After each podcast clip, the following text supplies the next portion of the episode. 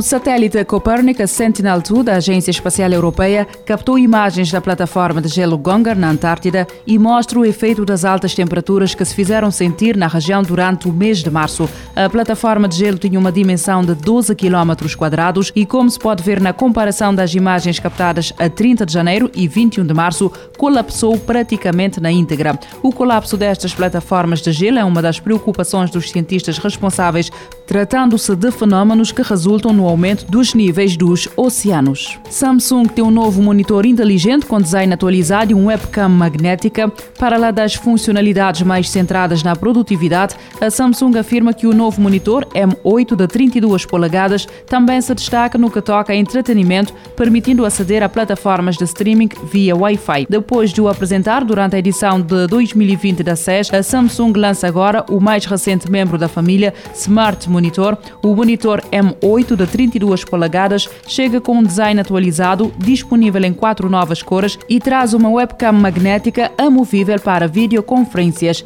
De acordo com a fabricante sul-coreana, o novo monitor conta com uma espessura de 11.4 mm, sendo mais fino do que o anterior modelo da linha, para ajudar os utilizadores a fazerem uma melhor gestão do espaço que têm disponível nas suas secretárias, o M8 dispõe de um design plano na traseira. Atenção aos e-mails que recebe, há um novo esquema que infecta o computador com o malware Vidar. Os cibercriminosos estão a enviar e-mails com ficheiros anexados e que, à primeira vista, parecem inofensivos, mas que escondem um software malicioso capaz de recolher informação do sistema, assim como dados dos utilizadores em browsers e aplicações. Abrir anexos de e-mails que considera suspeitos não é uma prática recomendada, uma vez que pode colocar os seus equipamentos e dados pessoais em risco. No entanto, os cibercriminosos estão sempre à procura de novas formas de levar a cabo esquemas maliciosos e há agora uma nova campanha que usa e-mails com anexos para infectar computadores com o malware Vidar. De acordo com Diana Lopera, investigadora de segurança da Trustwave, de modo geral, as mensagens enviadas são curtas, com o remetente a indicar que tem informação importante no ficheiro em anexo, embora conte com a extensão .doc, dando a entender que se trata de um documento. Este é, na verdade, um ficheiro ISO. O anexo ISO esconde dois ficheiros no no seu interior um ficheiro CHM chamado PSS-R.CHM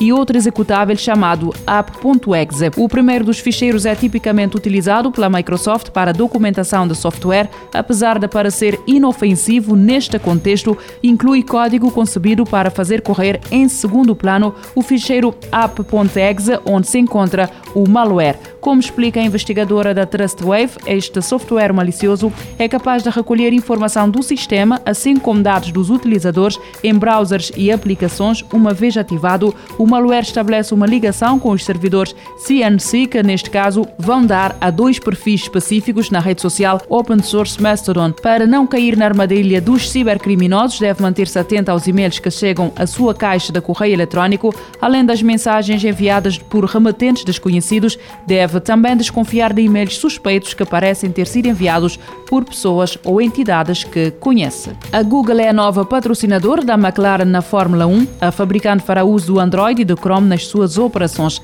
A Google e a McLaren Racing anunciaram uma parceria que verá os carros da Fórmula 1 da fabricante incluírem alguns elementos e branding da gigante tecnológica nos carros conduzidos por Lando Norris e Daniel Ricciardo. O acordo entre as duas empresas será válido para os próximos anos e, de acordo com as imagens publicadas pela Google, os carros terão branding do sistema operativo Android na parte superior e as cores do navegador Chrome em cada uma das rodas. Sabe-se ainda que os fatos e capacetes dos pilotos também irão incluir alguns destes elementos. Como conta o Verge, esta parceria entre a Google e a McLaren Racing estender-se-á também aos processos usados pela fabricante ao longo da próxima temporada da Fórmula 1, com a equipa a usar dispositivos Android com 5G e o navegador Chrome. Indra está a desenvolver um sistema de comunicações da nova geração por satélite para drones de defesa. O sistema vai permitir pilotar drones de longo alcance a operar a milhares de quilómetros da sua base, tanto em bandas civis como militares,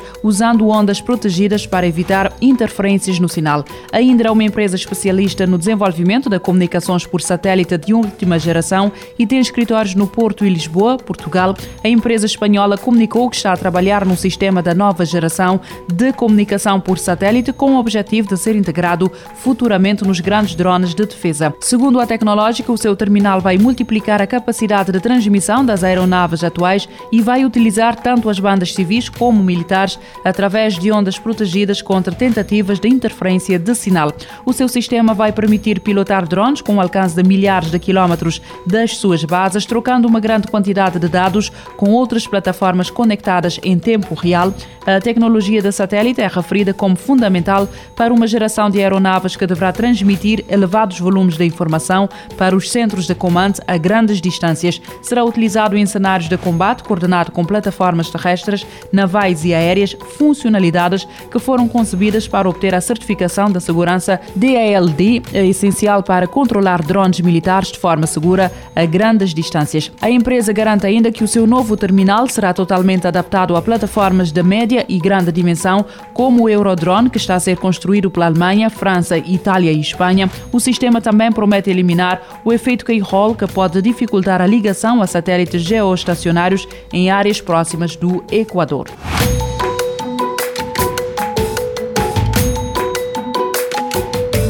Futuro agora, com o apoio da Agência Reguladora Multissetorial da Economia. Este programa está disponível em formato podcast no Spotify e em radiomorabeza.cv.